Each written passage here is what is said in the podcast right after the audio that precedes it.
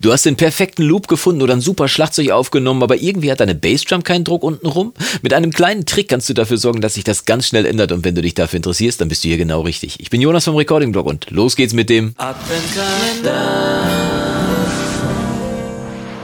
Tag und schön, dass du wieder eingeschaltet hast zu einem weiteren Video im Recording Blog Adventskalender 2019. Und nachdem wir uns gestern darum gekümmert haben, dass Schlagzeug und Bass perfekt miteinander zusammenspielen und so richtig zusammen grooven, können wir uns heute die Hälfte vom gestrigen Trick auch nochmal zunutze machen und dafür sorgen, dass unsere Bassdrum so richtig fett Wumms unten rumkriegt. Du erinnerst dich sicherlich, wir haben gestern eine Triggerspur angelegt, mit der wir ein Gate gesteuert haben, das wiederum dafür gesorgt hat, dass unser Bass mit dem Schlagzeug zusammenspielt. Falls du nicht weißt, wovon ich rede und das Video von gestern verpasst hast, empfehle ich dir auf jeden Fall hier nochmal eben zu klicken klicken und dir das Video anzuschauen, denn die Hälfte vom gestrigen Trick machen wir uns auch heute wieder zunutze.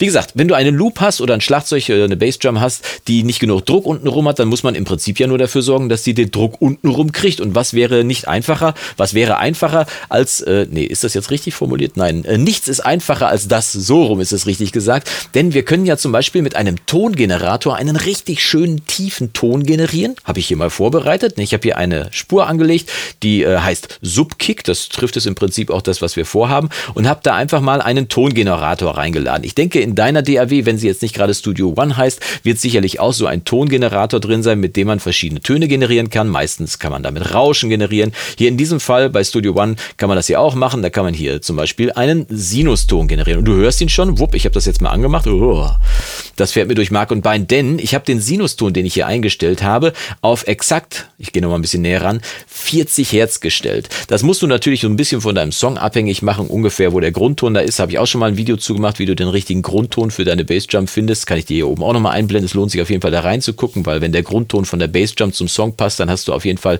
da auch nochmal einiges gewonnen in der Qualität deines Songs. Aber hier jetzt nur so viel, ich habe jetzt mal 40 Hertz gewählt, damit es mal so richtig schön Druck untenrum macht.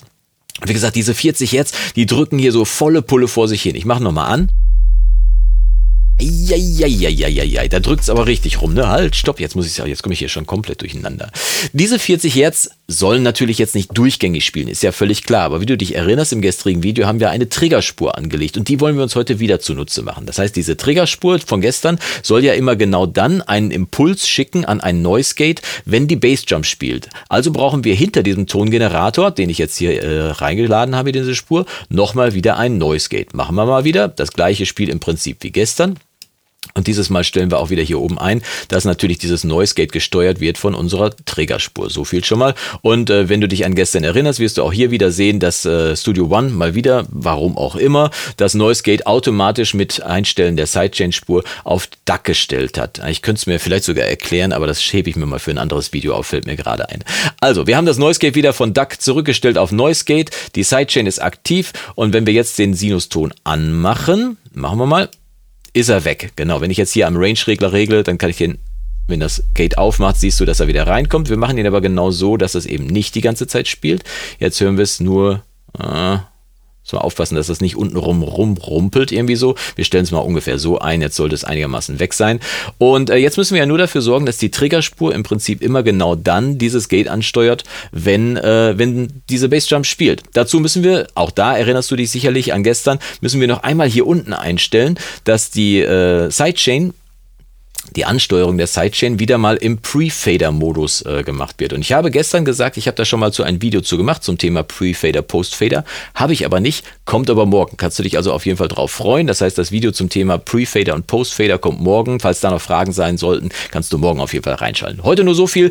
Pre-Fader ist hier ganz wichtig, weil wir den, äh, den Lautstärkeregler von unserer Triggerspur runtergezogen haben und dementsprechend muss das Signal ja irgendwie rauskommen aus der Spur. Und da es dann vor dem Fader abgegriffen wird, geht es jetzt auf jeden Fall. So, jetzt haben wir also dafür gesorgt. Mit Hilfe unserer Triggerspur im Pre-Fader-Modus wird also die Seitenkette angesteuert und das Gate öffnet immer dann, wenn unsere Triggerspur die Bassdrum abspielt. Und wir hören mal rein, wie das jetzt klingt. Hui! Und da hörst du es schon. Ich mache mal den Beat aus. Der Ton ist natürlich viel zu lang. Ne? Deswegen machen wir hier erstmal mit Attack Stellen wir mal eine geringe Attack-Zeit ein, sagen wir mal so zwei Millisekunden. Und mit Release und Hold sorgen wir jetzt dafür, dass der Ton ganz, ganz kurz wird. Also so, und die Hold-Zeit, also die Haltezeit auch runter. Und jetzt wird das ein ganz kurzer Impuls. So, und stellen jetzt mit der Attack-Zeit noch so ein, dass es nicht ganz so knackt vorne. So, vielleicht noch eben mit der Open, mit, dem, mit der Öffnung, dem Threshold hier nochmal einstellen, dass es äh, nicht so viele Multitrigger gibt.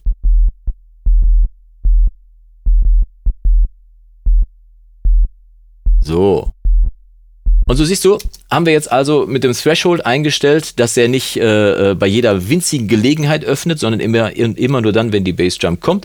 Und mit Attack haben wir dafür gesorgt, dass er nicht ganz so schnell reagiert auf die Bassjump, damit vorne nicht so ein Knacken an den Sound kommt. Und Release und Hold habe ich hier fast auf die niedrigste Zeit gestellt, damit die Öffnung des Gates wirklich nur ganz, ganz kurz ist und wie gesagt, dieser ganz kurze Ton dann eben unter der Bassjump spielt. Und so haben wir es jetzt im Prinzip schon geschafft, dass der Sinuston, der, wenn ich das Gate mal ausmache, ja durchgängig spielt, hui, das schiebt mir echt die Bude von links nach rechts, ne?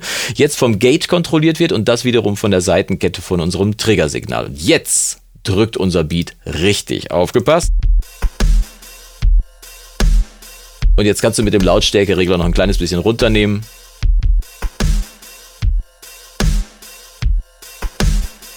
Und fertig ist deine Subkick und sorgt dafür, dass du richtig Dampf in deinem Beat untenrum hast.